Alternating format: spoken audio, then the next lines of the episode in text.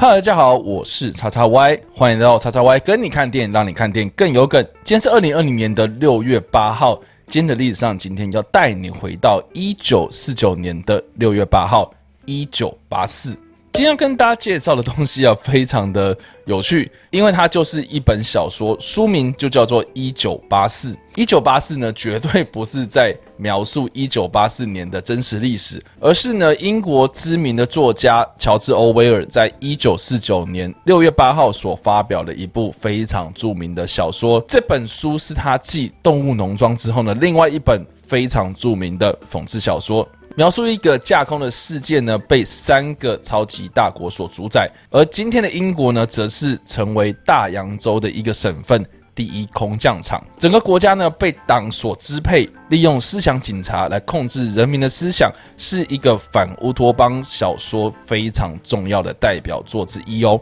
这本小说的世界观非常的庞大，内容对国家集权做了相当完整的想象，而故事的主角。温斯顿·史密斯是在大洋国的真理部工作的音社党员，负责宣传跟修改历史。主要的目的呢，是要让历史的记录朝着支持政党的方向前进，并且纠正历史的错误。而小说中也有很多的名词，像是国家的最高统治者老大哥，是透过荧幕不断播放政令宣导的领导者，透过双重思想来控制人民。一旦人民有思想偏差，就马上成为思想罪犯，并且送往友爱部进行思想改造。友爱部当中的一零一室呢，更是所有异人士的噩梦啊！而这个时代下呢，就算是政府告诉你二加二等于五，你也必须说是。这些名词或是概念性的解释呢，都普遍使用在英语世界之中，用来讽刺政府权力扩张以及。政府利用公权力来侵犯公民人权的状况，而一九八四呢，作为一部世纪之作啊，对当今的世界以及许多的政治环境下了非常精辟而且警示的注解。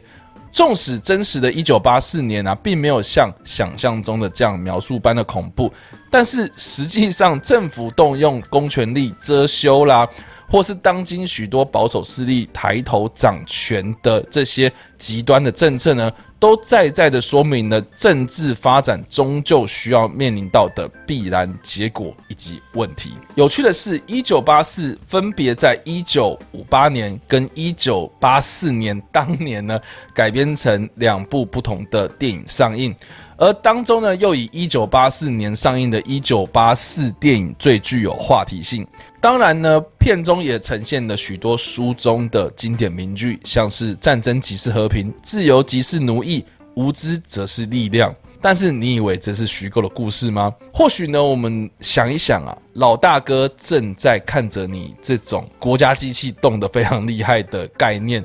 在当今的世界，看起来是不断的上演，不断的用不同的形式出现，不是吗？好了，以上就是今天的影片内容。如果你喜欢这部影片，或者声音，或者想要看到更多有关电影或者历史的相关资讯，也别忘了按赞、追踪我的脸书粉丝团，以及订阅我的 YouTube 频道、IG 以及各大声音平台哟。